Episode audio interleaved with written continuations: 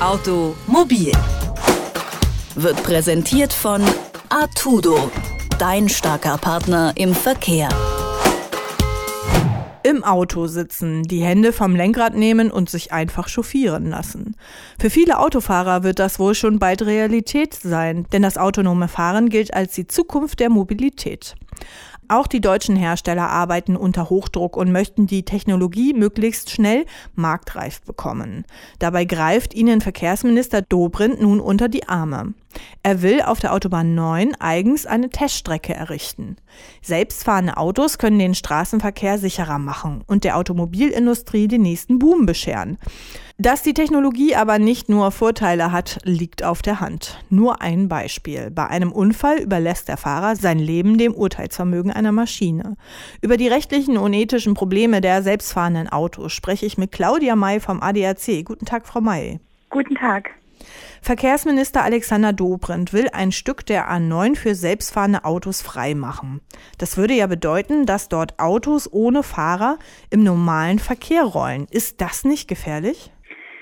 Bei der Teststrecke, um die es geht, ist im Moment lediglich eine Erprobungsfahrt vorgesehen. Das bedeutet, dass in diesen Fahrzeugen immer noch ein Testfahrer, der besonders für diese Überwachung des Fahrzeugs ausgebildet ist, mit an Bord sein wird. Das heißt, es wird kein Fahrzeug unkontrolliert auf die Straßen geschickt.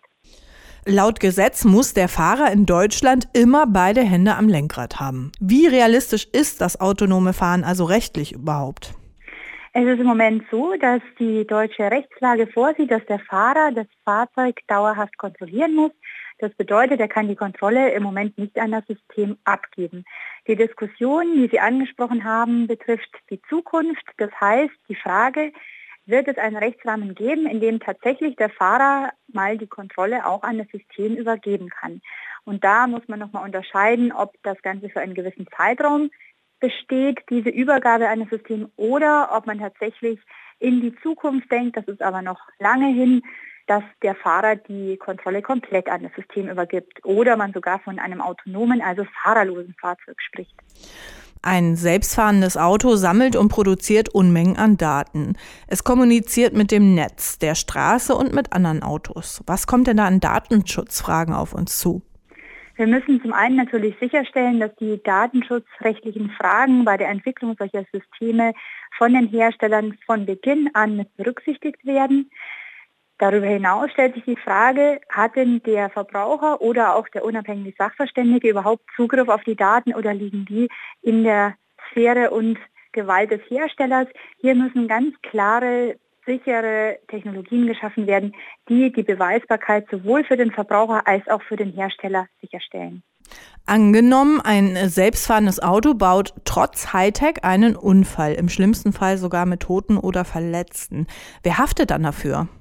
Da muss man ganz klar unterscheiden. Wie gesagt, im Moment ist es noch nicht möglich, dass der Fahrer die Aufgabe an das System übergeben kann. Im Moment haftet der Fahrer genauso wie es immer war. In Zukunft, falls, der, falls wir einen Rechtsrahmen haben, in dem der Fahrer äh, diese Handlung tatsächlich für einen bestimmten Zeitraum an das System übergeben kann, wäre der Fahrer, weil kein vorwurfbares Verhalten vorliegt, aus der Haftung raus. Wir haben allerdings immer noch die Regelung der Halterhaftung, die bleibt weiterhin bestehen, auch bei den hochautomatisierten und vollautomatisierten Systemen.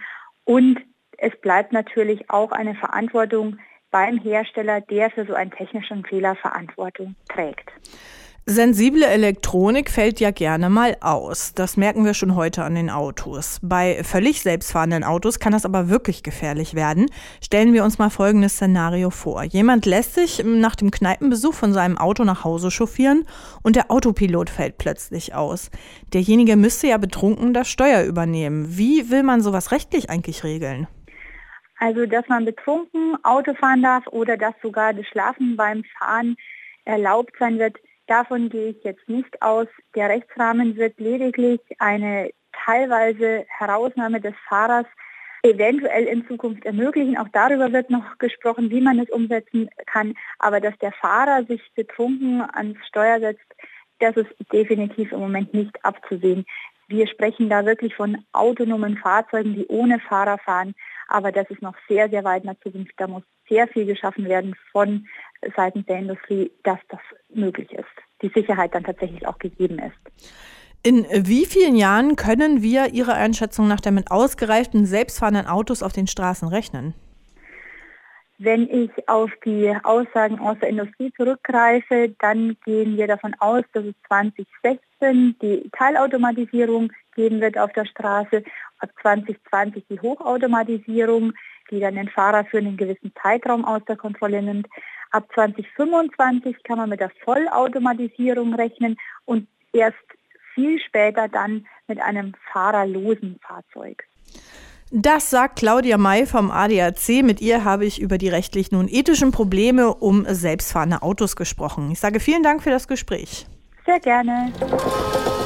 Automobil wird präsentiert von Artudo, dein starker Partner im Verkehr.